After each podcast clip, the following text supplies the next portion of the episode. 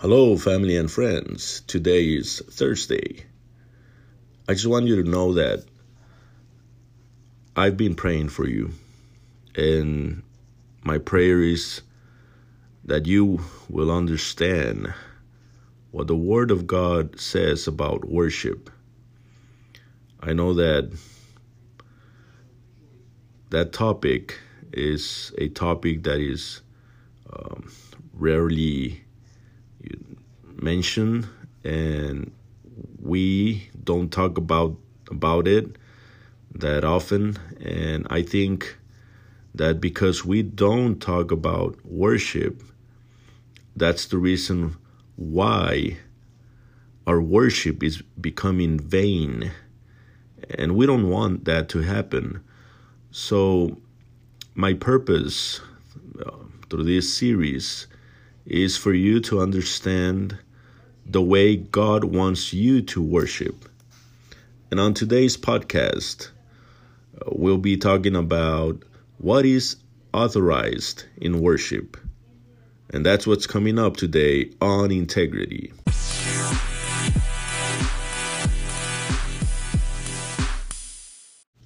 In Colossians chapter 3 verse 17, the apostle Paul tells us, and I quote, and whatever you do, whether in word or deed, do it all in the name of the Lord Jesus, giving thanks to God the Father through him.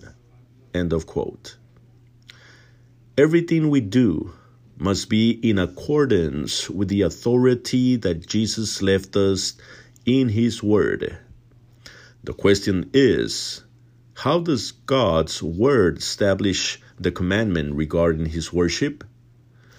According to the law of hermeneutics, that is, how to interpret the Bible, there are three ways in which the Bible establishes its authority. Number one, direct command. Number two, approved example. And number three, necessary inference. When we speak of direct command, we are talking about an explicit statement of either something that should or should not be done. We have as an example, number one, you shall not steal. That is found in Exodus chapter 20, verse 15, and Ephesians chapter 4, verse 28. And number two, repent and be baptized that is found in Acts chapter 2 and verse 38. When we speak of approved example, we mean New Testament practices under the guidance of the apostles. We call it approved because it is under God's approval.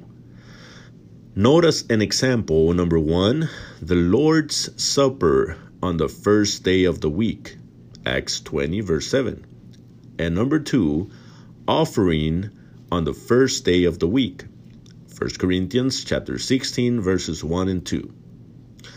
The third way the Bible establishes its authority is through necessary inference.